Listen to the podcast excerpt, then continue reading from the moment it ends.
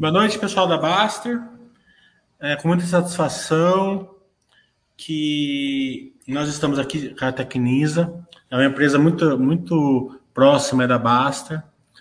É, nós estamos é, bem alinhado com a, com a Tecnisa. É, trazendo todas as informações aí para o pessoal da Baster.com, é, que são acionistas da empresa ou que querem estudar a empresa.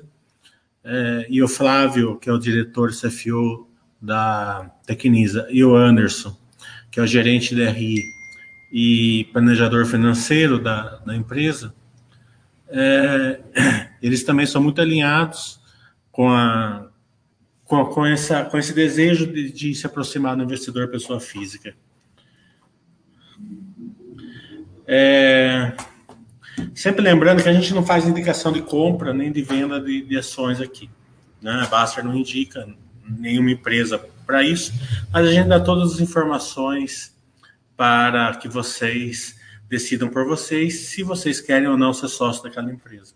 Também é, nós falaremos aqui algumas perspectivas né, e previsões aí é, para, o, para o futuro. Então, esse tipo de é, previsões, é, por justamente se tratar de futuro, não é uma certeza que vai acontecer, fato, fatos de mercado podem fazer com que eles não se concretizem. Então, bom, boa noite, Flávio, boa noite, Anderson, fiquem à vontade. Bom, primeira coisa, obrigado aí pelo convite de novo, Mili. A gente gosta bastante de bater um papo com vocês. Eu vou já pedir desculpa de antemão se der algum probleminha, que hoje eu tenho feito uma série de lives, nunca tive problema, mas hoje parece que minha internet aqui resolveu me atrapalhar um pouco, então até pedi para o Anderson e para você se vocês sentiram que a conexão piorar um pouco, vocês me interrompem, aí daí o Anderson vai dando sequência aí na, na conversa. A gente teve mudanças aí é, no, nas últimas duas, três semanas a gente teve, para dar um pano de fundo aí, acho que do que provocou essa convocação para essa live conosco, né? Acho que o Mili falou, poxa, a gente vem acompanhando algumas notícias aí da, da Tecnisa há um bom tempo, né? Acho que a gente já se tornou aí um frequente é, participante das lives aí, né? Então acho que vocês, basicamente o público inteiro conhece um pouco da nossa história, da, de para onde a gente está indo, de que a gente julga que esse é um ano importante para a companhia, as coisas estão acontecendo aí numa, de uma forma que a gente está bastante feliz né, para a empresa. É, tivemos dois eventos aí recentes, um que eu julgo que não foi positivo, né, que a gente, ele foi positivo no contexto geral, mas negativo um pouco pela expectativa, né, surpreendeu um pouco a todos, então vou falar um pouquinho desse evento. A gente acabou, a gente tinha uma ação uma ação que corria e até e aberta no nosso formulário de referência, referente a uma compra de terreno que monta mais ou menos uns 10 anos atrás, a gente tinha essa ação judicial, a gente acabou perdendo em, em, na instância superior essa ação, e isso fomentou aí potencialmente uma nova ação de uma entrada de cobrança de juros, multa e mora nesse processo, e esse, essa potencial é, é, ação nos fez pensar se não valeria a pena a gente estancar isso e já fazer um acordo com, esse, com, esse, com essa contraparte. É, esse acordo foi feito até com o aval, quem na verdade até tocou isso foi o conselho de administração da companhia, porque era um valor é, maior do que, era uma, pela alçada, era um valor é, de superior a 100 milhões de reais, mas a gente, enxergando todos os cenários possíveis e com uma assessoria jurídica especializada nos assessorando, a gente achou que fazia sentido fazer esse acordo, né? Foi um acordo de 107 milhões de reais, então isso implicou numa saída de caixa dessa ordem de grandeza, né, do nosso balanço, e a gente, mas a gente já tinha bloqueado até uma que a gente tinha uma fiança garantindo uma parte dessa ação da ordem de 60 milhões de reais, né? Vocês vão se lembrar no nosso balanço, então já estava até meio dedicado para isso, mas a surpresa foi que a gente, no acordo, a gente acabou tomando a decisão de já fazer um acordo englobando toda essa ação de cobrança, juros e mora, e esse então a gente teve vai reportar uma perda adicional do que a gente tem tido de 42 milhões, né? Então, os eventos negativos dessa ação foram saída de caixa e um, e um, prejuízo que deve diminuir um pouco o PL da companhia e, e vai aparecer no balanço do segundo trimestre da empresa. Mas, por, por outro lado, a gente olhando os cenários que esse assessor jurídico tinha traçado para essa situação, esse cenário poderia ser muito pior aí à luz dessa potencial ação de cobrança, né, que a gente não tinha nem sofrido, mas a ameaça fez com que a gente refletisse e tomasse a decisão de fazer esse acordo enquanto empresa. Então, acho que, olhando o resultado final, acho que foi positivo para a empresa vis-à-vis -vis o potencial outcome mais negativo que poderia ter. Mas é importante explicar para os senhores. Mas, como a gente sempre diz, né, depois de uma tempestade vem o. Às vezes brilha o sol, um sol mais com, com raios melhores, né? E aí, poxa, logo na sequência, na semana seguinte, a gente viu uma certa movimentação no, uma ou duas semanas depois, né? Já tá, a gente está até se perdendo um pouco no tempo, que a gente tem feito tanta coisa nas últimas semanas. Nas semanas seguintes acabou, é, os astros se alinharam lá na Câmara dos Vereadores e a gente acabou tendo a votação da, em segunda instância daquele PL que, daquele projeto de lei que, que, que era o 397, que julga que, que definia os valores da CEPAC da Água Branca, né? Que a gente já tinha falado aqui nas nossas lives, acho que umas duas ou três vezes, ou quatro, né, Omini, no passado, né? E basicamente o que, que foi essa aprovação foi foi os vereadores eles eles aprovaram baixar o, o CEPAC para 900 reais dos residenciais ali na operação Água Branca, é onde o nosso projeto Jardim das Perdizes está está inserido, então isso foi uma notícia muito positiva para nós, né, porque a gente vai deixar de gastar em compra de CEPAX na parte Quinisa o que era para ser uns 200 e poucos milhões de reais, a gente vai estar tá gastando menos de 100 milhões, né, então a gente vai estar tá economizando o Tecnisa em CEPAX aproximadamente 120 milhões de reais, considerando os 900 reais por CEPAC, né, é um processo competitivo, pode ser que tenha leilão, pode ser que tenha ágil como outros lugares, mas pelo menos é ele abriu espaço aí para a gente voltar a desenvolver lá o Jardim das Perdizes. Acho que foi muito sensata a decisão tanto dos vereadores e na sequência, no próprio final de semana, o prefeito já sancionou né, o projeto de lei, então a gente até soltou dois fatos relevantes referentes a isso, então agora a gente está com o caminho aberto aí para para dar tomar as medidas necessárias aí para solicitar o leilão e definir o pipeline aí que a gente tem para lançar no Jardim das Perdizes, né? Só lembrando para os senhores, lá no Jardim das Perdizes, na parte da Quinisa, a gente tem 2,6 bilhões de reais para serem desenvolvidos. A gente tem vivido lá um momento muito especial, né? A gente percebeu que na pandemia o preço por metro quadrado teve uma evolução muito positiva na, na região do parque, né? Especificamente, que as pessoas foram buscar qualidade de vida e nada melhor do que morar num parque, né? Infelizmente, na cidade de São Paulo a gente não tem praia, né? Como em algumas outras cidades do Brasil, né, como Rio de Janeiro, que tem praia na frente, né, do, dos apartamentos, mas o, o público, de maneira geral, vai buscar um imóvel onde ele possa ter uma área de lazer, né, tanto que a gente viu, é, acho que vocês já devem ter feito lives aí também com, com empresas como o JHSF, por exemplo, que tem projetos fora de São Paulo, a gente percebeu que houve um aumento grande de vendas aí de, de empreendimentos fora de São Paulo no lazer, né, e a gente, teve, a gente julga que o nosso empreendimento que tem a maior propensão aí para ter esse lazer é o Jardim das Perdizes. Então a gente acha que é um vencedor aí da, da pandemia e a gente está feliz que a gente vai abrir o caminho para poder desenvolver o Jardim das Perdizes. Então esse foi o resumo aí das duas últimas semanas. Dito isso, só para completar, a gente continua tranquilo né, com a execução dos nossos projetos. Né? A gente percebeu que pós-lockdown, né, se vocês se lembrarem do último bate-papo que a gente teve, a gente vinha do momento meio dormente de vendas, né, porque a gente, quando fechou os stands aí na fevereiro, março, a gente acabou diminuindo a nossa verba de marketing, porque a gente também não é uma empresa tão grande, né, então a gente falou, vamos esperar ver para para onde a banda vai tocar e depois quando abrir os stands a gente vai a gente vai voltando a investir em marketing vamos ver aí os volumes de venda iriam aumentando gradativamente. De fato é o que está acontecendo, tá? A gente não pode falar um número cravado, né? Porque a gente não dá esse tipo de orientação, né?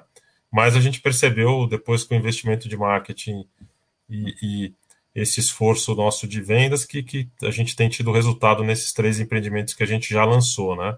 Que é o lado da Moca, o da Coriolano, né, na Vila Romana, e no Campo Belo. Então a gente está bem satisfeito aí com, com, com, a evolução. Temos aí oito projetos em aprovação na prefeitura que montam 1,2 bilhões aí de 1,2 bilhão de, de reais. É, lembrando que a gente tem um guidance, né, que a gente já falou para vocês, que é um guidance que é de parte Tecnisa 2020-21 de 1,2 a 1,5 bilhão, onde a gente está nesse momento, a gente já lançou é, 400 alto, né? Então vamos arredondar aí mais ou menos 500 milhões de reais. Temos mais ou menos para chegar na ponta baixa aí do guidance que lançar uns 750 milhões de reais, né? E dado que a gente tem um BI 200 em aprovação na prefeitura, a gente entende que a gente está confortável aí para o atingimento do guidance, logicamente que é dependendo, dependendo de condições de mercado, mas a gente ainda vê o mercado favorável para pro, os lançamentos. A gente vê que esses lançamentos, no nosso caso, vão ocorrer mais concentrados no terceiro e quarto trimestre, né, por, um, por essa questão de aprovação e de trabalhar um pouco no lançamento, né, então é, vocês podem esperar aí que a gente vai ter o que o Miri sempre fala, né, é o ano de virada aí da Tecnisa, né, e aí esse resultado, como eu já falei para vocês em outras lives, né, ele acaba indo aparecendo é, um pouquinho mais para frente, né, na medida que a gente vai começando as obras por, por conta do POC, né, mas está tudo sob controle, né? Então acho que agora a gente está com, com, o carro andando para o caminho correto, tá? Acho que esse era só um update que eu queria dar para vocês, né? Não sei, aí eu deixo mais para perguntas aí do Mili de vocês para completar. Não sei se o Anderson também quer fazer algum comentário. Faltou algum ponto aí do, do desse update recente aí. Eu queria agradecer aí a oportunidade de, de, de estar mais uma vez aí com vocês para fazer os esclarecimentos, esses dois fatos relevantes aí é, são, são importantes fazer o esclarecimento e entendimento. O caso do, do Jardim das Perdizes é algo que no comunicado a gente acabou sendo um pouco mais, é, mais genérico, né? Até porque a gente ainda depende do, do leilão, né? É, então você não tem ainda um resultado prático, né? Então ainda é uma expectativa, né? E, até porque também no leilão é, vai ser é, discutido ali o, o, na verdade, o preço mínimo é 900 reais, você pode eventualmente ter algum valor superior, mas a gente acredita que, é, como tem um, estoque grande lá de CPAX disponível, da ordem de 2 milhões, a gente vai precisar de cerca de 10% do que está lá. Então, a gente está bem tranquilo em relação ao preço que, que foi estabelecido como preço mínimo ali no, no CEPAC, que é bastante positivo para a gente. Eu acho que é isso, a gente fica à disposição para eventuais dúvidas aí do pessoal. Estou vendo assim algumas consultores que eu estou acompanhando, é, uma demora um pouco aí na, no, no, no, no, no, lançamento aí para atingir o guidance, né? É, isso daí a gente está vendo que é uma boa parte por causa da aprovação da prefeitura, né? É, mudou alguma coisa aí com a troca do prefeito? Infelizmente o ex-prefeito morreu, né? é, teve algumas mudanças ou continua com a mesma é, no mesmo na mesma toada que antes? Ah, eles estão em home office, o home office está atrapalhando aí é, essa aprovação. Como que vocês estão vendo essa questão é mais burocrática nessa é, do setor aí em São Paulo? Olha, vamos quebrar por etapas, né? É lógico que o trabalho presencial sempre era mais produtivo, né? O home office, quando ele começou, ele, ele tirou um pouco de, de velocidade nessa interação, mas já está normalizado, né? As pessoas, tanto nós, né? Estou falando até por nós também, né? A gente teve nossa curva de aprendizado, como todo mundo, né? Teve. Eu acho que, que não tem atrapalhado em nada, né? Tem saído aí os, as aprovações de projetos, né? Como saiu aí recentemente do Highlights Campo Belo, na sequência a gente lançou, né? tem outras coisas nossas que estão na bica aí de sair, então a gente acha que não, não teve mudança aí nesse, nesse sentido, né?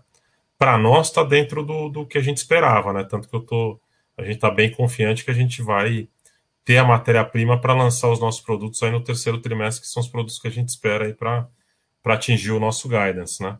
A gente tem projetos aí na região de Pinheiros aí para sair, Jardim Prudência, temos eventualmente Jardim das Perdizes, né? Coisas para sair. Então a gente está é, com Land Bank, né? Acho que até a gente já reportou no nosso primeiro trimestre, a gente tem mais ou menos uns 20 terrenos aí divididos na, entre Zona Oeste e Zona Sul, né, de São Paulo, que montam mais ou menos aí, além de um na Zona Leste, né, mas que montam mais ou menos uns 4 bi 800 aí de, de reais. Sendo que nesse momento, dentro da prefeitura, a gente tem um bi 200. Se eu fosse pensar no guidance, né, vamos pensar num cenário conservador, eu precisaria lançar é, uns 65%, 66% disso que está dentro da prefeitura, né, para chegar no, no 1.2. A gente acha que vai, vai dar para chegar, tá? A gente está otimista nesse momento, né?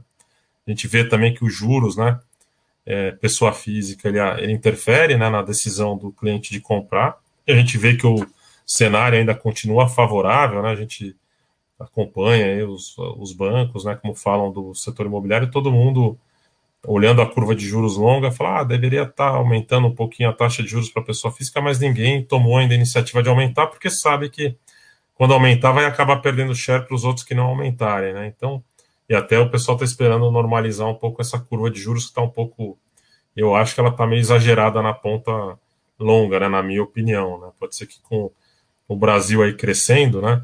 É, que eu ia falar da segunda variável que é importante para o setor, que é PIB, né? Crescimento do PIB, aumento de renda das pessoas. E na última semana e meia, duas, a gente só viu a maior parte dos bancos aí que a gente recebe os relatórios, né? E a gente não é economista, né? Então a gente lê a matéria-prima que os economistas aí produzem, todos estão otimistas aí, né? Houve uma revisão positiva em relação ao crescimento do Brasil para esse ano e potencialmente 2022, né? Então eu acho que tudo tem tudo para para dar certo aí no setor, né? E uma outra coisa que a gente ouviu é que tem muita gente que, que postergou gastos, né? Deixou de viajar com a família para o exterior, então acabou, deixou de trocar o carro, né? Então ficou com uma certa reserva para potencialmente investir num, num, num, upgrade do imóvel, ter uma moradia melhor, né? Então a gente acha que tudo isso vai contribuir positivamente aí com o nosso setor, né? Ok? Ok, legal. É, vamos falar um pouquinho de custos, né?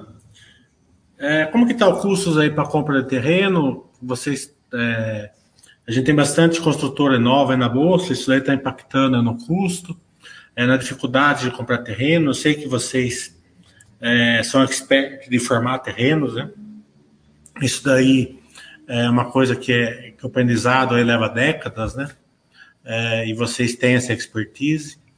E também, com o dólar caindo, como que vocês estão vendo o custo dos insumos aí? Eles estão caindo? Ah, vocês enxergam aí um, um custo no setor mais, mais baixo aí, com o seu dólar continuar com essa queda?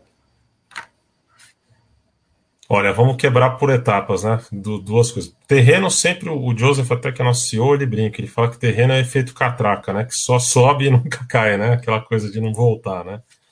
Sempre foi difícil, a gente acha que sempre vai ser difícil na compra de terrenos, né? Então é o que você falou, né? Tá no nosso DNA, a gente tem que ser criativo para fazer as melhores negociações possíveis, apertar um pouco no custo de obra, etc, para tentar viabilizar os nossos produtos, né? É muito difícil um terrenista que já, hipoteticamente, a pessoa tem lá um terreno que recebeu uma oferta de um milhão que depois top vender por 700 mil depois, né? Estou até exagerando, sei que os números às vezes são mais robusto, mas só a, a, parte psicológica é muito difícil, né? De, a menos que de fato a pessoa esteja precisando de dinheiro, tudo, senão é muito difícil ter, ter terreno para baixo, né? Eu vi poucas vezes o preço de terreno cair, né? Então essa sempre foi uma variável difícil, vai continuar sendo, né? A gente acabou se posicionando bem, né? Porque se você for pensar e olhando um pouco o nosso guidance, né? De novo, isso não é uma, um guidance de longo prazo, mas é um pouco a realidade que a empresa está montada. Né? A gente é uma empresa para ter um volume de lançamentos mais ou menos parte Tecnisa, com o DNA que a gente tem, de um bi, um bi pouco, né? um bi 200, um pouquinho, um bi 300, né? E com o land bank que a gente tem hoje, Tecnisa, né? Que dá mais ou menos 5 bi e meio, né? Se eu tirar o que está fora de São Paulo, né? Que são ativos que a gente está vendendo, daria aí próximo a 5 bi. A gente está falando que a gente tem 3 anos, 3 anos e meio já de land bank dentro de casa, né? Então a gente não precisa lançar sair correndo para ficar comprando terreno, que a gente já alimentou o nosso land bank para os próximos três anos, né? Tanto que a gente vai até diminuir bastante o nosso volume de saída de caixa com aquisições de terreno. Vocês vão perceber que a partir do segundo semestre desse ano ele muda bastante, né? Vai diminuir bastante o volume de, de, de, de, de recursos que a gente está despendendo com, com a compra de áreas, porque a gente já acha que a gente tem um land bank bem formado para fazer frente ao nosso business plan. Quanto ao custo de obra, aí esse de fato está tá pegando, né? É o que você falou, né? Ele representa ali, essa parte desses insumos representa uns 30%, 40% do nosso custo de obra. Isso tem, traz um reflexo ali no preço de vendas natural, né? A gente acha que, que vai existir uma, um acerto de preço né, do, do, dos produtos, né? Porque não adianta, né? Se subir tudo isso e não cair, eu acho que vai acabar refletindo no preço de, de venda para o cliente final para que as margens sejam preservadas, né? Mas é hoje de todos os pontos que, que a gente tem, hoje é o ponto que mais preocupa o setor, né? No caso Tecnis, a gente está até de uma certa maneira protegido em relação a isso, porque a gente estava nesse momento de transição, né? Aqueles três projetos que eu tinha lançado em 2019, eu já estou entregando e já tinha contratado todo o meu custo de obra, né? Então não vai me comer margem, né? Já estou com isso até contratado, né? Então, pelo contrário, pode até contribuir um pouco com margem, porque a carteira é corrigida pela inflação e eu já tinha até contratado, né, os serviços, né? Então, acho que não, a gente não vê impacto negativo naqueles três projetos. E nos novos, o que a gente a gente já quando lançou já lança na nova realidade de custos, né? Então, a menos que suba muito mais do que a gente espera, né? É, a gente perderia margem, mas eu acho que lembrando que a nossa carteira também é corrigida pela inflação, né? Então não é que a gente a gente é pego totalmente, pode ser até que prejudique margem, mas a gente teria um ganho na parte financeira, né? Porque a carteira estaria corrigindo mais, mais até do que corrigindo, né? Se você se lembrar, é o, esses custos de obra representam do VGV total 20% do VGV total, 25% dependendo do, do tipo de produto, né? Esses que são impactados aí por esse aumento de custo, né? Daí estou falando vis-a-vis o VGV, tá? Não o custo de obra, né? Que é uns 40% do custo de obra, né? 40, 5, vai de 35 a 50, depende do produto, né? Então, mas eu acabo corrigindo a carteira como um todo, né? Então, eventualmente, se a inflação vem 1%, eu estou corrigindo lá aquela linha de 1%, mas estou corrigindo também o todo da carteira, né? Então, eu acho que, que é um que eu acho que esse assunto vai se ajustando. Tanto que eu até achei saudável né, um aumento de juros. Ninguém gosta de aumento de juros, mas nesse caso achei que foi um, um mal necessário para conter a inflação. Né? Eu acho que se, se for para conter a inflação, eu acho que o aumento de juros vem em bom momento e eu, pessoalmente, acho que devemos ter mais alguns movimentos aí de, de aumento de juros até o final do ano, né, para dar uma domesticada na inflação, mas a gente está tá tranquilo com o que a gente tem dentro de casa, né? Como que vocês estão enxergando o aquecimento dos estandes, né? É, e vocês estão enxergando assim que tá que o consumidor chega lá é, com, com, já já a compra é mais fácil, está mais difícil. É, como que vocês enxergam esse, esse, nesse momento aqui esse aquecimento dos estandes? É que na verdade o stand é o last mile aí para gente, né? É a ponta final. Hoje, essa conversa que você falou do. O cara, para chegar no stand, ele precisa primeiro, hoje em dia, eu te diria que 95%, tô até sendo generoso, tá? Que eu diria que é quase 100% das vendas começa no online, né? Depois do advento do Google, né? Ou, ou dos instrumentos de busca da, da, da, internet, como é que começa a, a compra, né? Ah, poxa, eu queria morar no bairro do sei lá, chutar um bairro aqui de Ipiranga e quer um apartamento de mais ou menos 100 metros quadrados. O que, que o sujeito vai e faz? Apartamento 100 metros quadrados, novo Ipiranga. Daí, pumba, daí você já tem lá os teus leads que vão aparecendo ali, né? Daí aparece lá Tecnisa, X, alguns concorrentes nossos, né? Então é é assim que a, que a venda começa a surgir. Daí ele entra lá, por exemplo, pegar o, o Tobias Barreto nosso.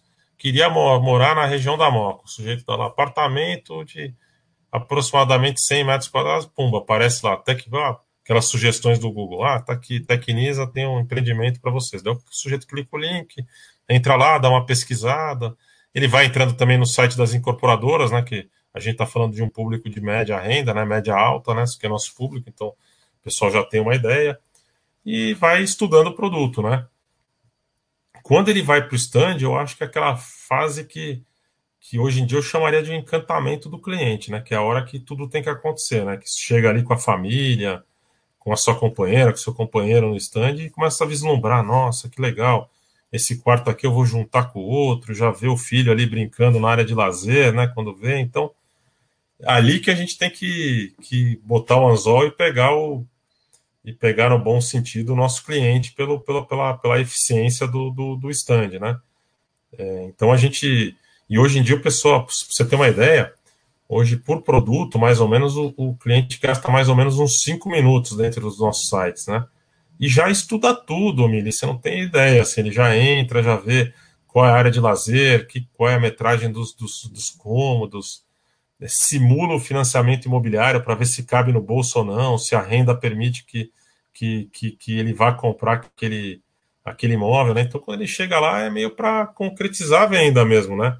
Aí ele, esse lead já passa para um, um, uma pessoa da nossa força de vendas, e essa força de vendas chama ele para o stand para tentar é, realizar a venda com os atributos finais, né? Mas eu diria que nesse momento já tem 70% do caminho andado, viu? Para ser sincero, hoje em dia, tá? O digital é muito importante, né? Mas o stand ainda você tem que fazer uma coisa bem bacana para cativar o cliente, né? Mostrar os atributos da tua planta, etc, né? Mas por isso que para a gente, fevereiro e março foram meses difíceis, que a gente, a gente nem gastou muito com marketing digital, porque não tinha para onde o sujeito ir, né? Ele ia querer ir e ia se frustrar. E aí isso a gente aprendeu também, né? Você cria muita expectativa e não consegue entregar, o sujeito desiste e vai para outro, né? A gente já teve essa experiência no passado, né? É, você já tem uma ideia é, da, da assertividade que vocês tiveram com, com o stand é, envidraçado que vocês fizeram. Não sei se já está ativo esse stand. Se tiver, você já tem uma ideia se foi legal, o pessoal gostou. É, foi é, foi é, uma, uma, um, um, movimento aí vitorioso, né? E também eu queria ver um pouquinho mais o, o minutinho de vocês, se, se vocês é, considera que ele é, ele é bom já hoje, ou se vocês ainda têm que avançar no Omnichannel? Olha, o, o, em relação à sua primeira pergunta do, do vidro, eu não sei te dizer, tá? Por enquanto a gente ainda não estou sendo super transparente, né? Não sei nem se o Anderson viu alguma pesquisa ou ouviu de alguém. Eu não vi ninguém elogiar ainda, ninguém falar, pô, que legal. Foi uma ideia que a gente teve, que a gente achou que poderia ser legal. Normalmente isso até aparece no futuro, tá? Nós normalmente fazemos uma pesquisa né, de, de produtos quando a gente entrega, depois de seis meses de entrega, a gente acaba perguntando uma série de questionários e às vezes isso aparece, né? Por exemplo, no, no, no, no, produto Araribá, né, que a gente vendeu, foi tudo vendido, a gente ganhou o preço ali na, na Anália Franco, a gente criou lá uma piscininha, né, que é para receber convidados, sabe, assim, todo mundo tá no prédio tem aquela churrasqueirinha que às vezes você quer chamar seus amigos, tal, para o prédio, para o espaço de, de eventos do prédio. E a gente teve lá uma ideia de botar uma piscina do lado dessa churrasqueira que você pode alugar e, e chamar seus amigos, né? Porque normalmente, poxa, é chato, né? Vem lá a pessoa no, no teu churrasco, calor doido, e, a, e não tem, não dá para usar a piscina do prédio, usualmente, porque os condo, o condomínio não permite, né? Normalmente é assim, né? É raríssimas exceções, não é um tema da Tecnisa, né? Mas nesse produto a gente acabou criando e falou: ah, vamos deixar uma piscininha ali junto da churrasqueira para ficar como se fosse o espaço de lazer sendo alugado como um todo, né? Tendo a piscininha. E vários caras depois que a gente que a gente lançou colocaram que o motivo da decisão de ter comprado a hora de bar foi foi ter esse atributo, né? Então a gente soube a posteriori, né? Então eu, eu por enquanto ainda não sei te dizer com assertividade se teve gente que foi lá no stand do Tobias Barreto e quando estava fechado ficou olhando ali e já se encantou pelo produto de fora, né? Mas foi, foi um teste, né? Vamos, vamos, vamos vendo se a gente replica nos próximos, né? E da parte digital, a gente sempre acha que tem para onde melhorar, né? A gente tem trabalhado bastante aí na parte de TI, né? Para ir, ir, tentando melhorar essas interações, né? A gente está. A área de TI está até sob minha responsabilidade hoje em dia. A gente tem uma pessoa fantástica aí tocando a área de TI não só a parte de, de, de canais aí que você falou, mas também até a parte de, de inteligência artificial, né? A gente está até trazendo agora, vai começar em julho, uma pessoa para é, o tal do cientista de dados, né? Um cientista de dados para ajudar com a gente com diversas informações, tá? Porque a gente acha que tem muita informação que tem na empresa que dá para a gente usar a inteligência artificial ou sistemas que, que deem informações mais precisas para nós e respostas mais rápidas, né? Então a gente tende a ir dedicando um pouco de energia para isso e melhor eu sempre acho que tem espaço, tá? Eu acho que a gente vai acabar melhorando diversos aspectos nesse sentido, de melhorar a originação do lead, de, o direcionamento desse lead para determinado vendedor, né? A gente acha que, que dá para melhorar sim a gente está trabalhando nisso, né? Posso complementar também, se vocês me permitirem? Acho que na medida em que a gente aumenta também o volume de lançamentos, é natural que isso também vá atraindo mais e mais clientes para os nossos sites, né? Então, quando você entra num site e não tem uma, uma diversidade grande de produtos, né? Você acaba é, navegando menos no site, acaba chamando menos atenção. Então, mas assim, o, site assim, ele é bem amigável para você fazer pesquisas. Ele, como o, o, Flávio comentou, as pessoas têm se dedicado mais tempo ali a, a olhar o produto. Então, o, o, nosso site é, é, é, bem completo. Você consegue ver todas as informações. Tem a, a, a visualização do, do, decorado. Então, é, a gente entende que que, inclusive, quase 100% dos clientes que adquirem o Tecnisa passam ali pelo site da Tecnisa. Né? Então, uh, é mais uma questão realmente de aumentar o leque ali de, de produtos. Né? Então, nesse sentido, a gente acaba de, dependendo aí da, das imobiliárias externas, a partir do momento que a gente que a gente está nesse ciclo de retomada de lançamentos mais forte, a tendência é que uh, mais e mais os nossos nosso uh, nosso canal de, de, de, vendas ali seja é, mais exposto, né? O Túlio está fazendo uma é, pergunta. Você tem mais verba até completando, né? Mais verba de marketing institucional, né? Oi, desculpa, a pergunta do Túlio, perdão, Mili. Pode completar. Pode fazer, eu estava com delay aqui, desculpa. Não, não, que, o que o Anderson falou é muito importante, né? Que quando você tem poucos produtos, você está no momento de retomada, se acaba também não tendo tanta verba institucional, né, da marca, né? Quando você começa a ter vários produtos, você consegue ter mais verba de marca, né? Você atrai mais o cliente, daí se o cliente, ele porventura, ele, ele vai entrar lá e, e você tem mais de uma opção no bairro, ele fala, ah, esse produto não dá, mas o nosso próprio corretor pode ofertar algum outro produto que caiba no bolso ou que ou que atenda a necessidade do cliente, né? O cliente entra lá e fala, ah, eu quero comprar um dois dormitórios aqui nessa região. Eu falo, ah, dois eu não tenho, mas eu tenho três. E, mas numa região próxima, você não quer ir olhar? Agora, é, é, é, isso que esse momento que a gente acha que a gente vai ganhar ao longo do, do tempo com os lançamentos. Tanto que a gente tem até o nosso land bank concentrado na Zona Oeste e Zona Sul, né? Justamente para ter essa sinergia né, de produtos, né? E, e normalmente é o que dá certo, né? A gente vê que que acaba trazendo um cliente que é para um lado, acaba buscando outro produto. Hoje a gente ainda não tem esse portfólio como um todo para oferecer, né? E acho que daqui um ano, um ano e meio, a gente vai estar tá com esse com a nossa prateleira bem cheia, né? Essa é uma grande vantagem. Mas até a pergunta do Túlio, pode ficar à vontade. É, eu vou complementar o que você está falando primeiro, que é uma grande vantagem que eu percebo assim, em algumas construtoras que eu, que eu acompanho, é, essa concentração assim em locais, né? Você pode fazer down, downgrade, upgrade, né? O cara não pode pagar um três quartos, passa com dois. O cara foi promovido no, no serviço dele, então ele tinha um de dois, você passa com um de três, né? Então é, é justamente esse, é, esse, esse lado operacional mais forte da, da, da, da empresa, ela, ela tende a, a, a ser muito positiva realmente. É, o Túlio está perguntando, está comentando, tá comentando, na verdade, e eu quero fazer essa pergunta para vocês dois, porque é bem interessante. É, não em relação à pergunta em si, mas é, em relação ao contexto, né? É, ele está fazendo uma pergunta que é normal para uma empresa turnaround, né? É, após o IPO, a Tecnisa praticamente não gerou valor ao acionista minoritário, como a empresa espera é, gerar valor agora. então, é óbvio que vocês não estavam gerando realmente valor, porque vocês estão em turnaround. Né? Teve aquele, aqueles anos lá de, de, crise no setor, vocês foram bastante afetados, tal, que a gente já sabe. É, vamos, vamos fazer a pergunta para os dois: como é que a empresa agora vai gerar valor para o acionista? Né? é, é, claro que vai ter que começar uma verticalização ali de, de, de obras, né, para vocês começarem a gerar, né.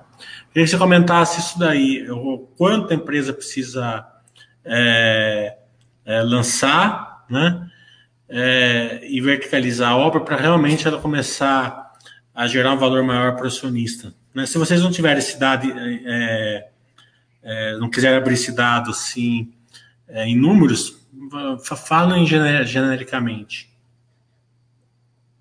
Eu vou falar genericamente que é o que faz sentido, até porque números é difícil se comprometer, que tem uma série de variáveis, mas pensando no, até para o Túlio e se, e se e monitorando isso e ver o que, o que a gente está falando, né? E a gente não tem muito desespero de quando lança um produto ter que vender tudo no final de semana, né? Porque nem é isso que, que dá assertividade aí do, do todo. Mas o mais importante, por que, que a gente acha que a gente está num ciclo agora de que a gente deve começar a ir criando valor para pro, os nossos acionistas? Porque a gente, tá, a gente já andou, eu diria, depois do follow-on, tá? Porque do IPO é o que você falou, né? A gente fez o IPO, criou valor para o acionista, depois é, o, o, valor foi, foi acabando sendo perdido, né, por conta de distratos, de projetos mal investidos, né, eu nem estava na companhia, mas olhando a história, foi um pouco isso, né, e necessidade de capital maior do que do que a empresa se deparou, né, de, desse descasamento de fluxo de caixa, né, de entregar, ter que pagar a dívida com projetos que estavam vendidos, daí extratou, daí ter que pagar condomínio, IPTU, atraso de obras, então Vamos esquecer essa parte que ficou para trás. Vamos pegar agora do momento que a gente está. Por que, que eu tenho bastante confiança que a gente tende a criar valor para o acionista? Por quê? Porque a gente fez um follow-on recentemente, onde a gente iria comprar terrenos em adição ao que a gente tem no Jardim das Perdizes para iniciar um novo ciclo de lançamentos, que é daquela ordem de grandeza que a gente comentou, né? Para ser uma empresa, não é de novo um guidance, né? Para deixar bem claro que eu vou lançar isso, mas uma empresa que gasta mais ou menos 60% de, de despesas administrativas, é, usualmente a despesa administrativa é uns 6% aí do, do, do, volume de lançamentos, né? Então, você faria uma conta de trás para frente, é uma empresa que tem capacidade aí de originar aproximadamente um bilhão de reais por ano de, de, de lançamentos, né? Podendo ter um ano um pouquinho mais, não é uma, uma conta super precisa, né? Mas é mais ou menos isso o que a gente está dentro, no momento que a gente está hoje, Túlio, a gente já comprou os terrenos, a gente está com os terrenos dentro da prefeitura e já tem alguns que estão até saindo agora as aprovações. Aí, basicamente, a gente vai lançar, vender e aí começa o, o receitamento disso. Como se a gente acreditar aí que o, que o guidance que a gente deu para esse ano, entre um bi 200 e um bi meio, seja atingido e a gente está confiante que a gente vai atingir, a não ser que exista um, problema maior no mercado, né? Também a gente não vai lançar por lançar, né? Para falar, ó, lancei, mas com o mercado não absorvendo os produtos, né? Daí a gente precisa ser transparente e falar, nós, nessa situação nós não vamos lançar. Mas assumindo que o mercado estivesse como está hoje, a gente lançaria e a gente já conseguiria ir vendo, com o volume que a gente tem, o nosso balanço indo de vermelho e indo ficando mais azul, né? Porque cada lançamento que eu faço, cada obra que eu inicio, Acho que o Milha até já falou isso umas duas lives, né? Que ele fala, é o tijolinho que você vai pregando e vai gerando o resultado, né? Então, se eu tiver nesse pipeline que eu tenho, se eu tiver 10 projetos que eu lance e comece obra, você imagina que daí eu já deveria estar no, no, no, lado azul da curva, né? E aí, no momento que eu entro nessa rota de cruzeiro, como eu já tenho um land bank aí para fomentar uns dois, uns três anos de lançamento, como eu falei, né? A gente já estaria meio com um ciclo de longo prazo já fechado, né, assumindo que o mercado continue bom. Então a gente acha que a gente está no processo inicial de criação de valor para acionista, né? Inclusive a gente acha que a gente está até depreciado, né? Porque a gente olha outras empresas aí negociando, né? uma vez e meia, duas vezes livro, né? E a gente está abaixo do nosso book velho, né? A gente está, se bem que a gente acabou tendo uma apreciação, né? No, acho que o acionista gostou da, da notícia do Jardim das Perdidas, a gente chegou ali próximo ao, ao valor de livro, né? De uma vez o livro, mas mesmo assim ainda estamos abaixo, né? Então a gente acha que tem potencial para a gente ir, ir, criando esse valor tempo a tempo com a geração de, de, de, de, valor vindo de cada lançamento que a gente realize. Onde esse pipeline de curto prazo está dado, né? Se você entrar nas nossas apresentações, estão lá, o, tá lá os terrenos que a gente comprou, tem lá o quanto que a gente tem de projetos aí para serem lançados em São Paulo e quantos estão em aprovação na prefeitura, né? Então a gente está falando que de 4 bi 800 aí de land bank que eu tenho em São Paulo, tem aprovação na prefeitura 1 bi 200, né? Em fase avançada de projeto. Então já tenho mais ou menos aí o ano, um ano e meio aí dentro de casa, né? Então a gente acha que a gente vai começar esse processo de criação de valor gradativo. A gente é paciente, a gente sabe que é, que é difícil, né? É um setor de ciclo longo, né? Nós mesmo dentro de casa às vezes ficamos um pouco ansiosos, né? Para, poxa, espero que saia logo esse projeto, espero que a gente consiga já lançar, espero que saia super bem vendido, mas é um setor que tem que ter bastante paciência, né? Mas eu te diria que o pior já passou, né? Eu já entrei na empresa em 2017, eu falei, acho que até na última live que a gente falou dos números do ano passado, que eu falei, ó, dos tempos que eu estou na empresa, eu acho que, inclusive agora até falo com mais propriedade ainda, né?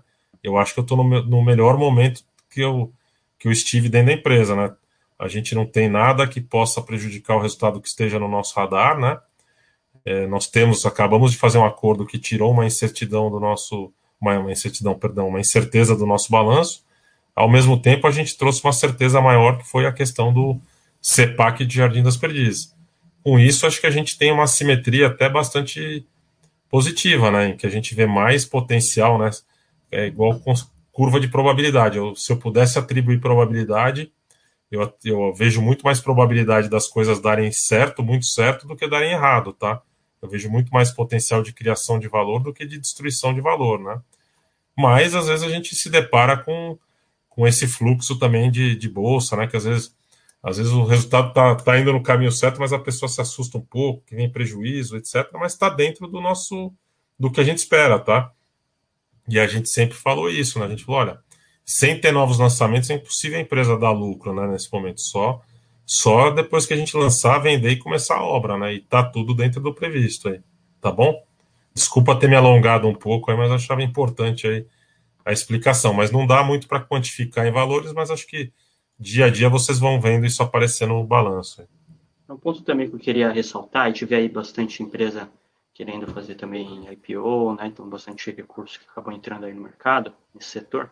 Mas, assim, a gente passou realmente por alguns períodos mais conturbados, é, nos anos passados, é, mas a gente saiu com, com lições, né? Então, assim, é, nós aprendemos que atuar lá fora não é a melhor estratégia, você é, tinha um, uma questão de conhecimento da legislação local, você tinha questão de conhecer os, os, os donos de terreno local, é, a gente acabou fazendo parcerias que acabaram não dando certo, né? então praticamente todas as regiões que a gente atuou fora de São Paulo a gente perdeu muito dinheiro, em São Paulo, a gente sempre ganhou muito dinheiro. Então, o nosso foco de estratégia hoje é 100% focado em São Paulo.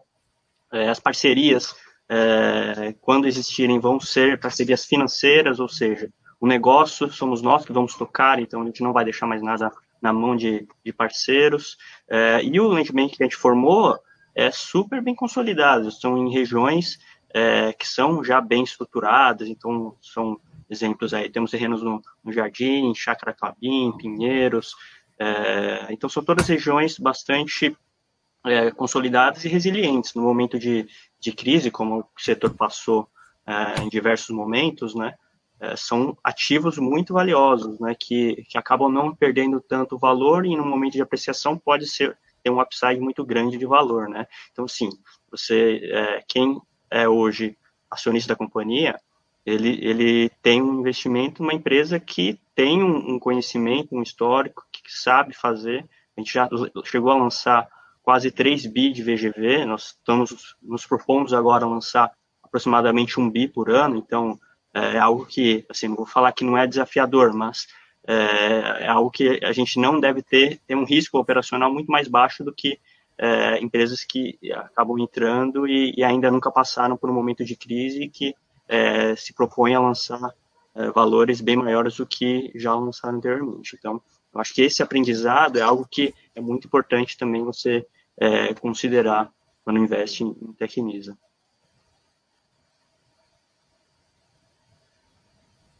Vamos falar um pouquinho de geração de valor no resultado financeiro. Né? A gente vê aí algumas construtoras aí tendo um, é, praticamente virando um banco. Né?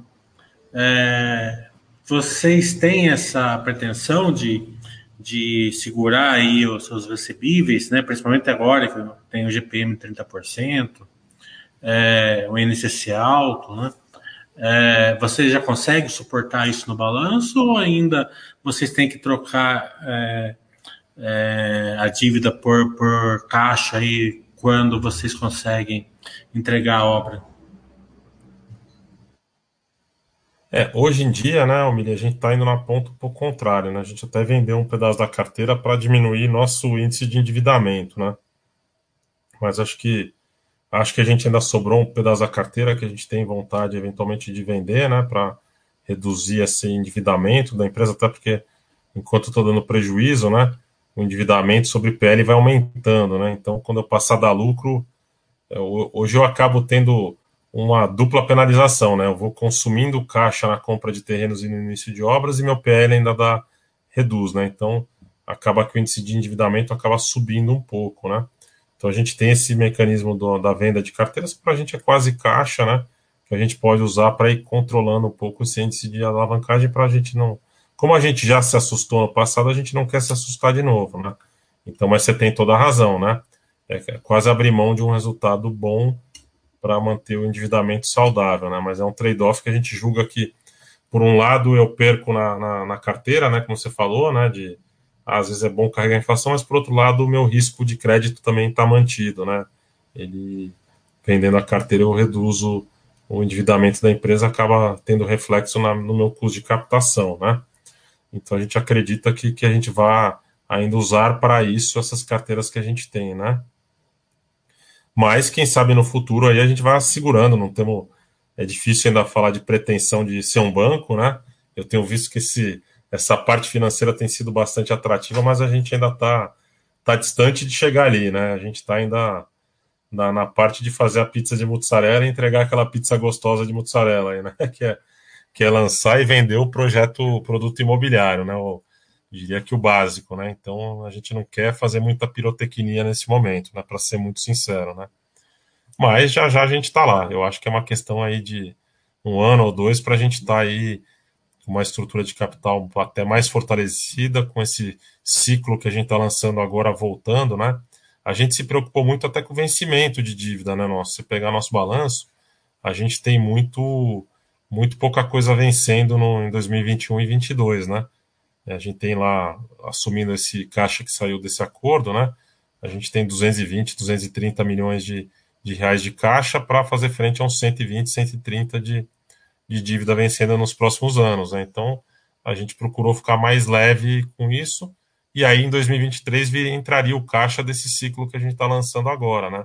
Se é que não vai entrar antes, né? Que você falou uma coisa que é importante muitos clientes têm antecipado as tabelas, né?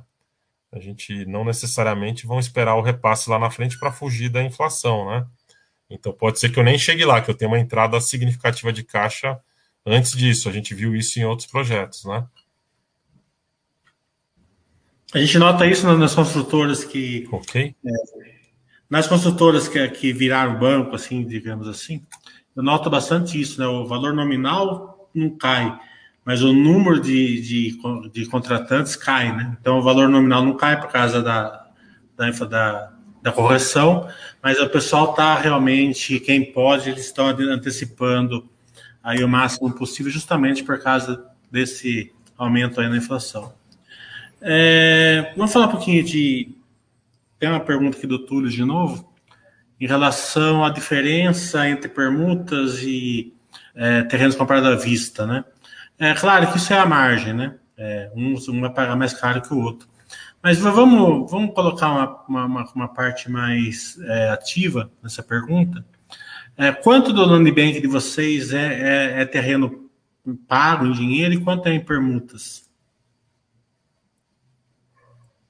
Olha, eu diria que hoje, aproximadamente 80 anos, deve ter um número cravado, mas aproximadamente 80% é pago em Estou falando do, do, de São Paulo, tá? Pensando assim, uns 85% é dinheiro, o resto é permuta, né? A maior parte dos terrenos dessa nova safra que a gente tem foram comprados em dinheiro com um pouquinho de permuta em um ou outro, tá?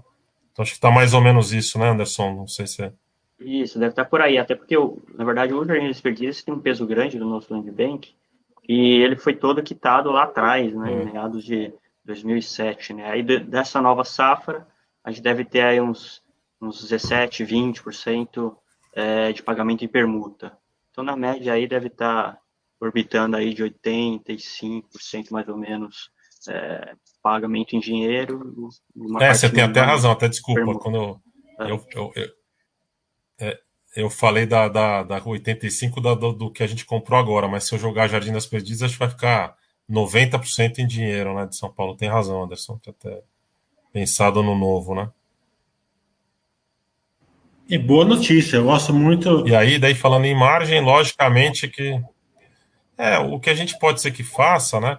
É agora operações para fazer as permutas nós com alguns investidores, né? Que às vezes a gente quer sair do risco ou trazer, diminuir, diminuir a exposição de caixa da empresa em alguns projetos ou criar caixa para comprar novos terrenos em caixa, porque usualmente a gente faz os nossos melhores negócios em caixa, tá? Normalmente é onde a gente tem a margem maior, né? Que é a pergunta do Túlio, né? É, se eu comprar 100% caixa, a margem bruta usualmente é maior, né? Porque não entra em lugar nenhum o meu custo financeiro de carregar o, o terreno, né? Quando é permuta, eu acabo entregando uma parcelazinha do resultado pro, na permuta, né? Quer física, quer financeira, né? Mas aí, até fazendo um adendo, é, aí você pensaria, poxa, então é melhor comprar em dinheiro. Mas permuta também é bom. Imagina que a gente teve um projeto lá em Pinheiros, é, que foi praticamente permuta, a gente não pagou nada no, no terreno. Até um caso interessante que foi um negócio, é, foi o primeiro lançamento da Tecnisa, lá atrás, negociado pelo Merckx no terreno, por meio de permuta, e esse mesmo cara, depois de, de, de 30, mais de 30 anos, resolveu vender um outro terreno na mesma região, que a gente não pagou nada no terreno, é, e vendeu super bem, já entregamos esse projeto, né? É, e, e, na verdade, a gente não teve desembolso nenhum. Então, assim, é, a margem pode não ter sido grande. Então, vamos falar em 20%, 25%, margem bruta, né? Só que a gente não desembolsou nada. Nossa tira é quase infinita lá, né? Então, você tem esse, esse cálculo financeiro, às vezes o cálculo Eu acho que até infinita, na verdade, né? É, é, você acaba sendo meio, meio enganoso olhar só o contábil. A gente olha na, nos projetos a margem VP, né? A gente olha calcula quanto que é a receita no, no, ao longo do projeto, os custos, traz tudo isso a VP, né? Para a gente, esse conceito é super importante. É, isso é bem legal que você falou, Anderson, porque desmistifica um pouco o entendimento da, do case do construtora. Foi bem isso que você falou, né? Uma margem menor na permuta, mas uma taxa de retorno maior aí no capital. É, mas o importante, que essa que é a lição que eu quero passar, é o seguinte: é, a companhia ela fica livre para escolher o melhor é, funding para o projeto. Né? E não ter que fazer permuta porque não tem funding para comprar à vista. Né? Então, essa diferença, é, é, essa, essa linha vocês já passaram. Vocês podem escolher porque vocês é, se sentem, é, acham que o retorno vai ser maior de um jeito ou de outro. Né? Não porque vocês são obrigados por falta de caixa. Né?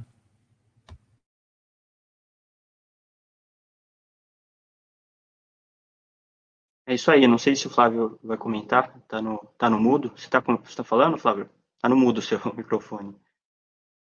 É que tá uma barulheira aqui, Anderson. Você pode ah, comentar aqui que eu tô tentando apaziguar aqui, desculpa aqui, ó. Ah, dá, não, uma barulheirinha aqui, eu tava pedindo aqui pro não, pessoal. É, é isso mesmo que, eu, que o João tava comentando, é que é, você eventualmente pode ter empresas que preferem fazer permuta exatamente para não ter o, a exposição de caixa, né? E a gente, como está com uma posição uh, confortável de caixa, a gente consegue aí, eventualmente, capturar oportunidades, seja por meio de permuta, seja por caixa. Obviamente que se a gente puder não ter desembolso de caixa, né? E encontrar boas oportunidades em que a gente vai ter uma TIR infinita, como esse exemplo que eu passei, é, para a gente é super interessante. Mas aí você tem que ter realmente um nome muito forte por trás. Porque imagina que esse, esse exemplo que eu passei é um caso que, poxa, ele já tinha feito um negócio com a gente, deu super certo, ele estava realmente tranquilo em colocar na nossa mão, desenvolver um projeto dentro do terreno dele, é, praticamente sem exposição nenhuma por parte da, da Tecnisa, né? Mas ao mesmo tempo, é, é, você o, pode ter Só, só para adicionar aí um, um ponto do, é, é, para adicionar um ponto aí do, do Anderson, é, outra coisa importante, eu, eu pessoalmente, se eu pudesse escolher entre caixa e permuta, eu escolheria a permuta, né? Assim, se fosse pensada, eu estou pensando na permuta perfeita, né? Tô, sonho de consumo, né? É, a permuta, ele te, como o Anderson falou, diminui o caixa e diminui a exposição de caixa, né?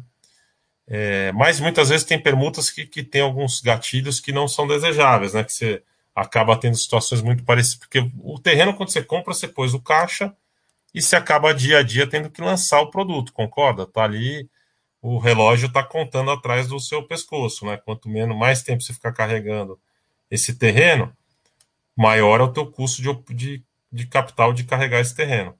Se eu tenho tudo com permuta e o, e o permutante está no mesmo risco que eu, não tem aquela pressão de lançar, né?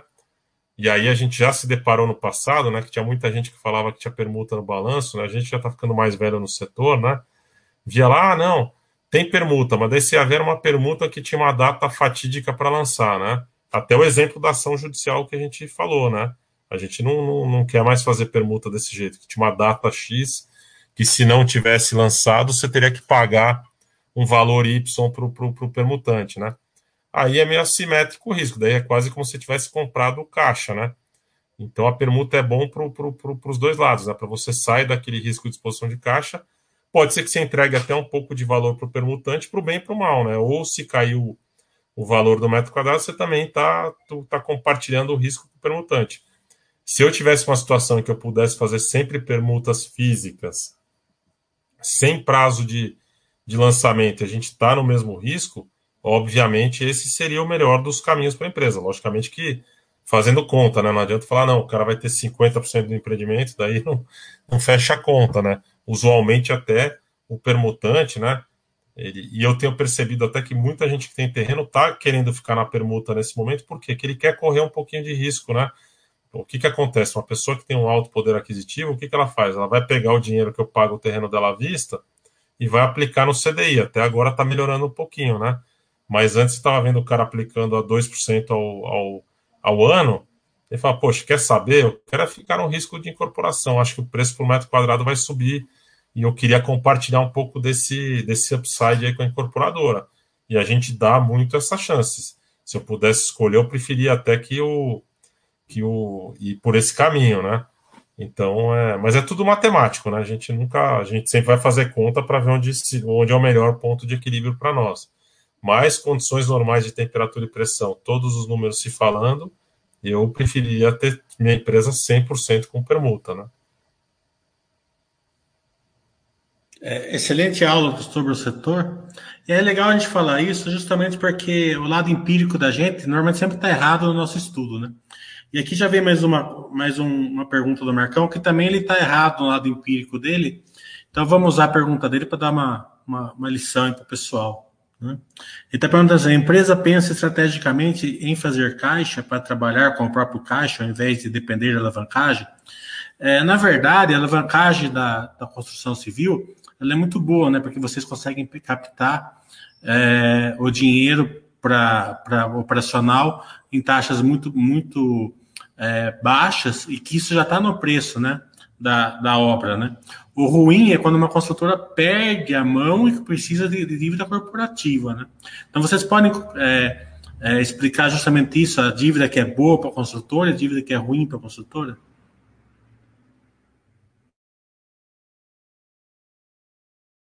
Perdão, tinha fechado o microfone aqui de novo. A dívida boa ou ruim, ela é meio. Hoje eu, eu estaria até sendo leviano de falar de dívida boa ou ruim, porque eu tenho hoje dívida corporativa na Tecnisa, né? Por quê? Um pouco fruto do passado, né? Que a gente tinha umas dívidas em projetos que começaram a ficar caras e a gente substituiu para dívidas na hold, né? E um pouco porque a gente tinha esse compromisso de ter essa alavancagem no pós-follow-on, né? Lembra? A gente até falava, ó, a gente vai captar 440 milhões, vai zerar a dívida corporativa, mas ao mesmo tempo, quando a gente for comprando terrenos, a gente vai voltar a ter um certo nível de alavancagem, né?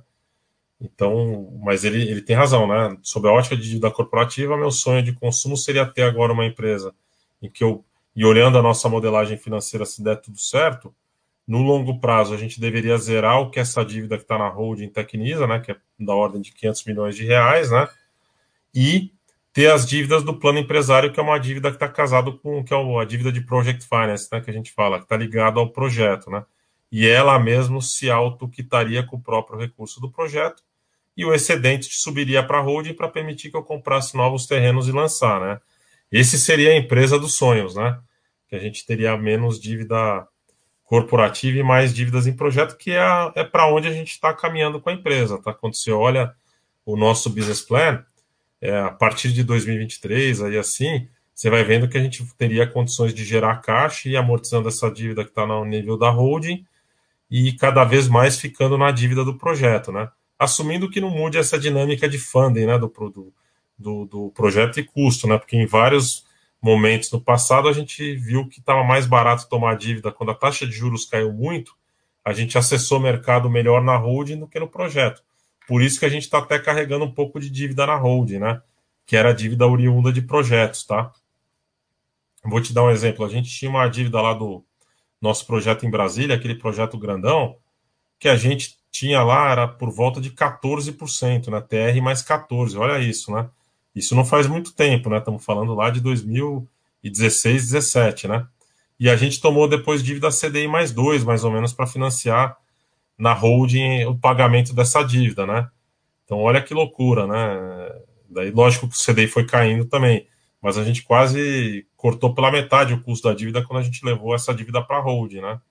E aí, o que, que a gente fez? Daí a gente agora acabou fazendo a sessão de carteira e pagando essa dívida no primeiro TRI, né? Então, é, a gente tem que avaliar tempo a tempo, mas a empresa que você montou seria empresa meio de sonho de consumo, né?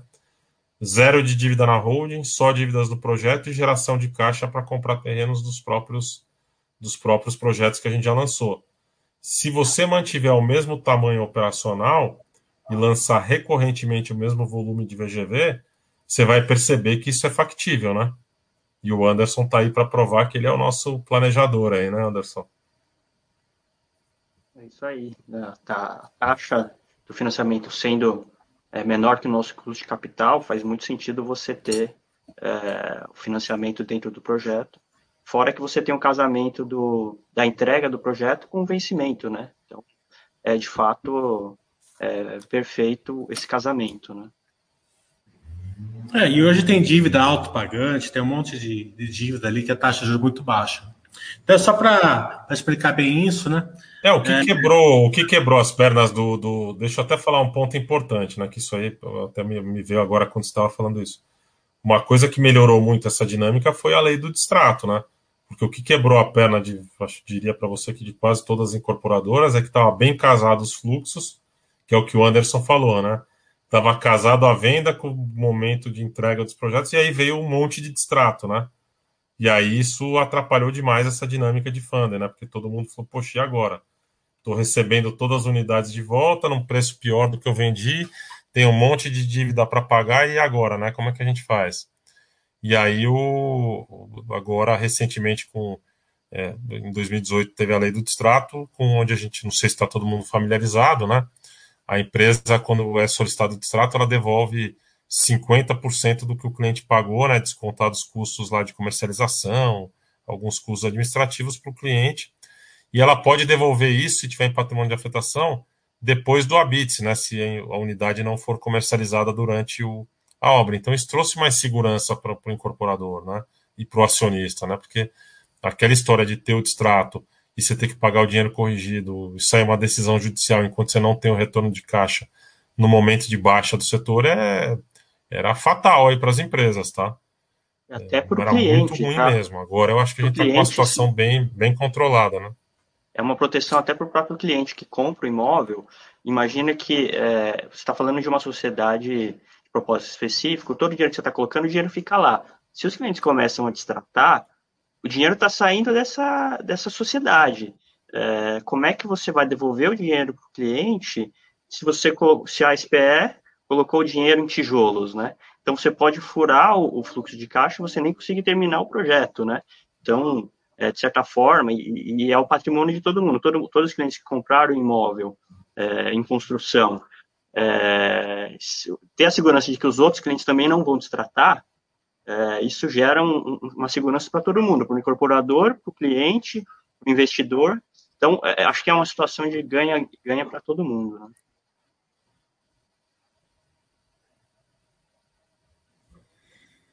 A Denise adorou a ideia de vocês da piscina lá na churrasqueira. Ela está perguntando se vocês têm é, algum departamento aí que bola essas ideias, né? É, dentro da empresa, né? Como que vocês conseguem é, as decisões para agregar valor para os produtos de vocês? A gente discute muito isso internamente, né? O produto de a área de novos negócios vai pensando um pouco quando vai concebendo, né? Os projetos vai pensando para o que cada projeto tem vocação, né? Então, por exemplo, a gente percebe que os projetos da, por exemplo, na Zona Leste, né? Por exemplo, pega a região da Moca, são a gente procura fazer uma cozinha mais robusta, né? Que são normalmente é uma região em que a gente tem uma concentração maior de italianos, né?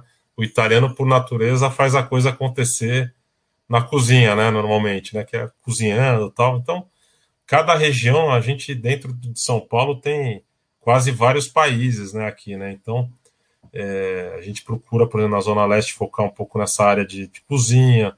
Tem outras regiões, por exemplo, esse produto do Campo Belo, a gente já fo focou num público mais jovem, né? A gente colocou lá até o Anderson que sabe lá, que eu já tô ficando velho lá, ele até foi ver para mim lá o produto do surf, né? Que tem uma pranchinha de surf que simula o surf. Como é que chama, Anderson? Até me fugiu o nome do. Surf Fitness. Não sei se você lembra lá o. Surf Fitness, outro dia veio isso aí, eu fui até brincadeiras à parte, o pessoal criou lá e colocou, foi super bem recebido, né? Que é para o público jovem, né? Que tem o conceito Fitwell, né? Que chama. E aí tinha esse Surf Fitness, eu falei, poxa, Anderson, deixa eu até procurar aqui, brinquei, né? Deixa eu ver o que, que é isso, né? E era o, o a, a, tal da prancha lá que simula o sujeito surfando, né? E lá para aquele público é um público perto da Bandeirantes, que às vezes o pessoal gosta de ir para o litoral, já morar ali perto da, da saída da, da, da rota do litoral. Então, fala, pô, vamos criar esse produto que tende a ter um público mais jovem nesse empreendimento. Da mesma forma que tem públicos que a gente tem produtos que a gente concebe para eventualmente uma faixa etária maior, né? Que até no não residencial pode ser que a gente inclua aí aquela questão de de senior living, de algumas, de algumas partes comerciais para dedicadas à, à saúde, né? Então a gente tem estudado bastante isso, né? Então, cada produto a gente tenta conceber para um, um público, né? Então é daí que surgem essas ideias, né? A gente está até com umas ideias também diferentes aí que já já quando a gente lançar, eu não posso ainda falar algumas delas, mas vou vou trazer para vocês que estão relacionados a um pouco do desse home office que a gente está vivendo, né? Por exemplo, se der certo uma das ideias que a gente tem, o que eu estou sofrendo aqui, eu já estaria é, amparado pelo nosso produto, né? Que a gente quer ter um produto voltado às pessoas que vão estar tá trabalhando em home office, né? Veja, veja eu hoje a dificuldade que eu tenho, né? Não sei se eu, eu brinco aí com todo mundo, mas eu tenho cinco crianças em casa, né? Então até peço desculpas aqui que às vezes chega no final do dia a gente a criança, as últimas lives coincidiu deles não estarem em casa, tá? Hoje tá todo o time tá completo aqui, então eu tenho que ser aquele focado aqui, meu, que é, é complicado, né? Então, às vezes atrapalha um pouco e tem essa questão de conexão na internet, tudo. Então, o produto que a gente está concebendo é para você ter um espaço de escritório dentro dos empreendimentos que a gente está concebendo e que a pessoa consiga usar essa salinha. Parece simples, mas tem um monte de tecnologia envolvida, vocês vão ver no futuro, né?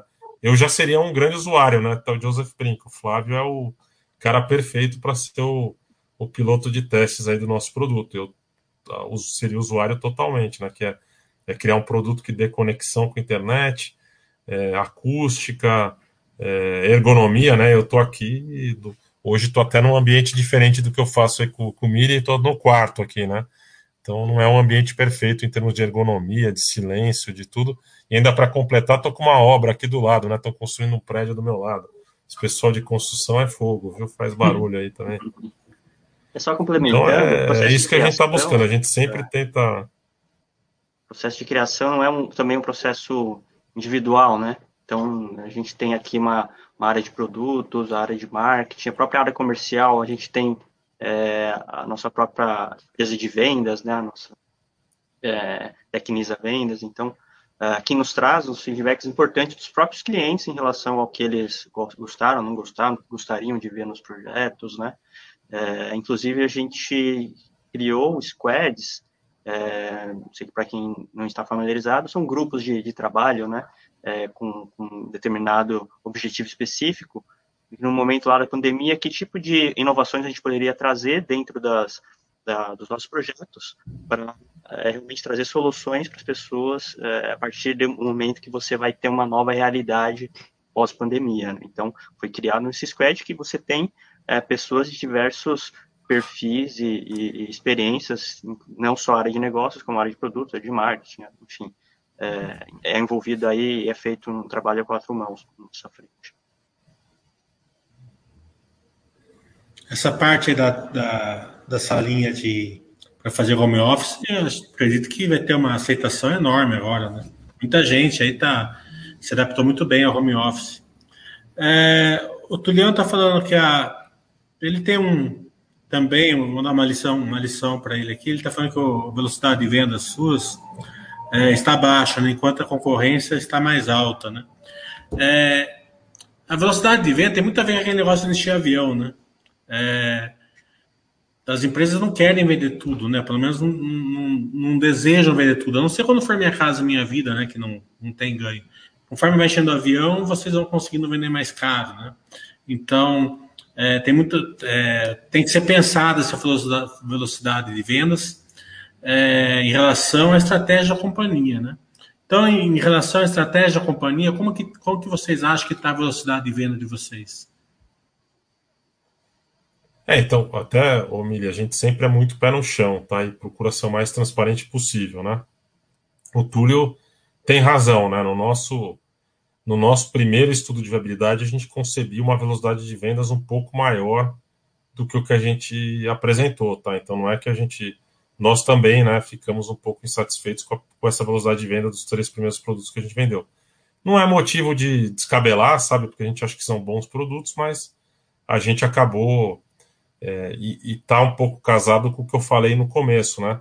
Dado que a gente não tem uma prateleira muito grande, a gente também não pode ficar aqui, porque por outro lado, se eu ficasse investindo muito em marketing durante o lockdown que teve, eu não sabia quando que ia voltar o, o, os stands, né? Então eu, eu, a gente ficou com um pouco de medo, e dado que eram só dois produtos, né, Túlio?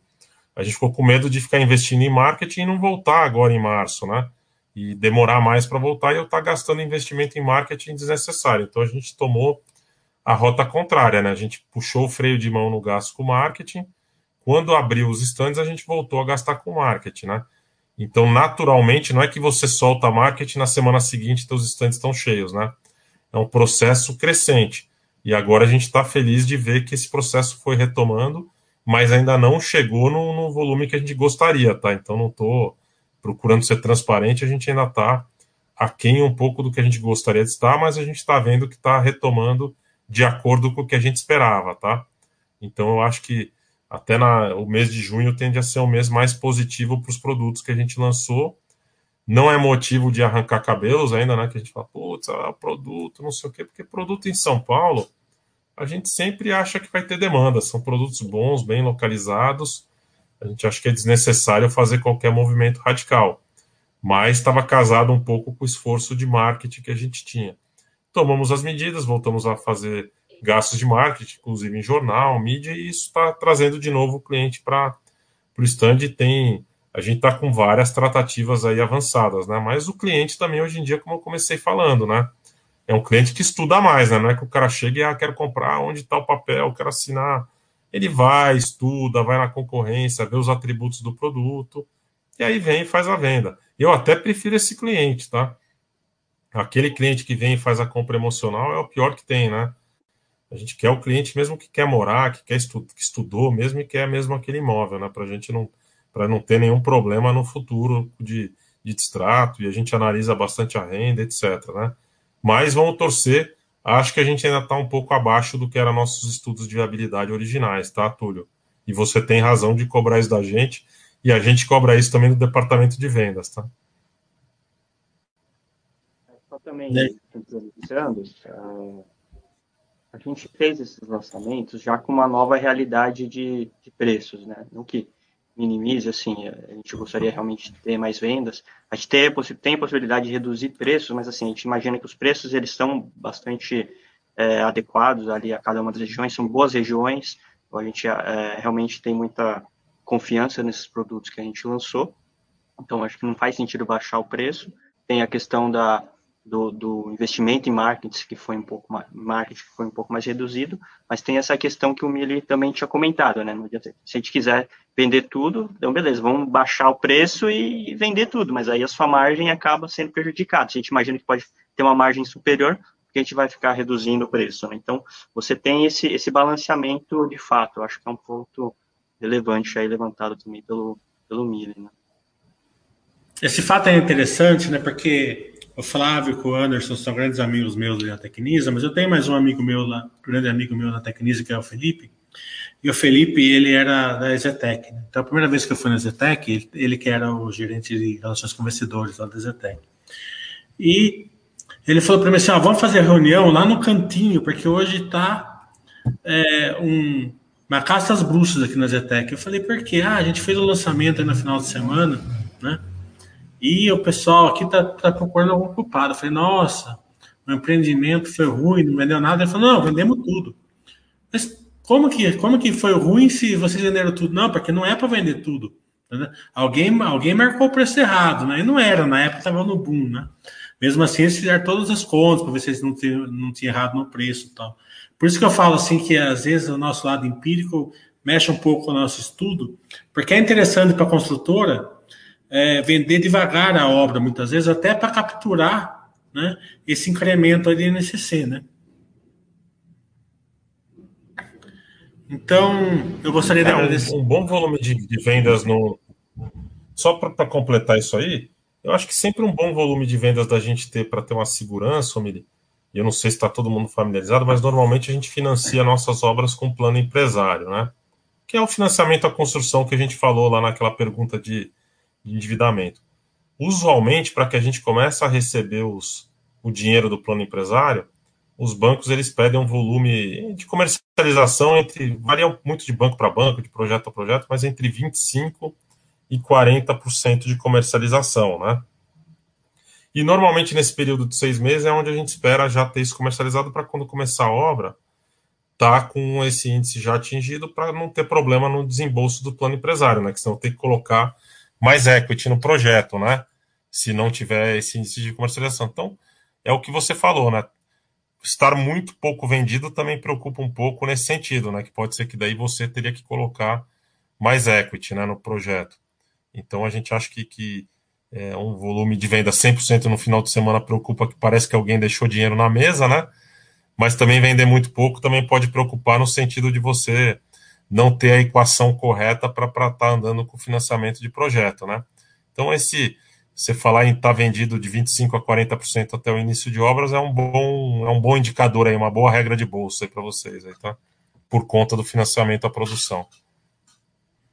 É justamente isso, ele é, ele é uma arte, é, é um, é um entendimento que o, o investidor em, em, em real estate tem que entender. Até porque, se você vender pouco, né? De uma obra, as construtoras também têm o lado aí para se defender, né? Eles podem fazer o lançamento com cláusula suspensiva, né? Você não precisa, você não precisa colocar o ACT, né? Então, é, é, bem interessante assim, o estudo de empresas, porque o nosso lado empírico, ele, a gente acha que é de, uma, de um jeito e na realidade é de outro. Né? Então, eu quero agradecer muito ao Anderson e ao Flávio, para vocês deram uma aula aqui do setor. Né? É, vieram para falar da Tecnisa, mas fora de falar da Tecnisa, vocês, vocês deram uma aula aqui sobre o setor, e a gente agradece muito, porque para o acionista ser, ser para o investidor ser um acionista a longo prazo, né, num setor, ele precisa entender do setor, né? Então ele sempre tem que ter aulas. Eu sempre falo o seguinte: procure uma empresa que tenha um bom RI e faça um network com ela, que você vai aprender sobre o setor. E a Tecnisa tem um RI espetacular. Parabéns para vocês. Obrigado, Omiri. E é te falar, a gente acha exatamente a mesma coisa, né? A gente se assusta um pouco quando sai notícia, todo mundo começa, ah, saiu a notícia, a Tecnisa deu prejuízo. E a gente fala, poxa, mas isso aí tá dentro do nosso previsto, né? Não é. Quem tá ligando pra gente sabe que tá dentro do previsto, não se assusta, né? Tanto que a gente acompanha, a gente tem monitoramento de imprensa, de chats, etc. De... E quem tá ali com o papel fala, gente, mas isso aí tá dentro do previsto. Mas tem aquele cara que o investidor que, que vai de acordo com o que o amigo falou, com o que alguém falou, toma cuidado, né? Porque às vezes a pessoa se assusta, vai entrando e saindo sem pensar no longo prazo e sem saber exatamente o que está falando, né? Então, eu novamente reafirmo aí nosso compromisso de ser o mais transparente possível, né, das, informações. O Anderson está à disposição lá com o departamento de RI para responder o que for necessário, né? Eu acho que é muito importante, antes de apertar o gatilho de decidir comprar uma ação, você conhecer a estratégia da empresa, né? Para saber se você está de acordo ou não. E ninguém está falando que a estratégia é imutável, né? Porque às vezes pode ser que tenham fatores que façam a estratégia se movimentar e a nossa função é ir, ir comentando. Por exemplo, nós tivemos dois eventos esse, num curto espaço de tempo que mexeram com a estratégia da companhia, né? Um negativo e outro muito positivo, né? Um que vai dar um prejuízo maior do que o que a gente esperava e representou um consumo de caixa, mas defendeu a empresa de um mal maior, e outro muito positivo que vai permitir a empresa desenvolver um land bank muito robusto da companhia, né? E foram dois eventos que a gente procurou comunicar e aconteceram nos últimos 15 dias e tem grande impacto aí na empresa, né? Então é muito importante vocês estarem aí, quem é acionista da empresa ou quem quer virar acionista da empresa, se cadastre no mailing da empresa, né? Não sei se todo mundo tem isso na cabeça, mas a gente manda todas as informações aí, release de resultado, convoca para os calls de resultados, né? Então, sejam próximos para ir conhecendo essa estratégia nossa aí. E não só nossa, como de todas as empresas, né? A maior parte das empresas listadas tem, tem essas informações disponíveis, né? Tá bom? Boa noite, mais uma vez, obrigado pelo convite.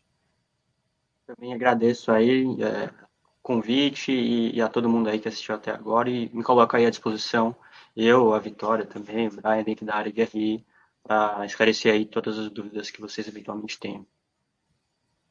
Legal. Então, tchau para todo mundo, muito obrigado. é, até a próxima, com certeza faremos várias outras. E a gente adora a Tecnisa e adora vocês. Valeu, pessoal. Tchau, tchau.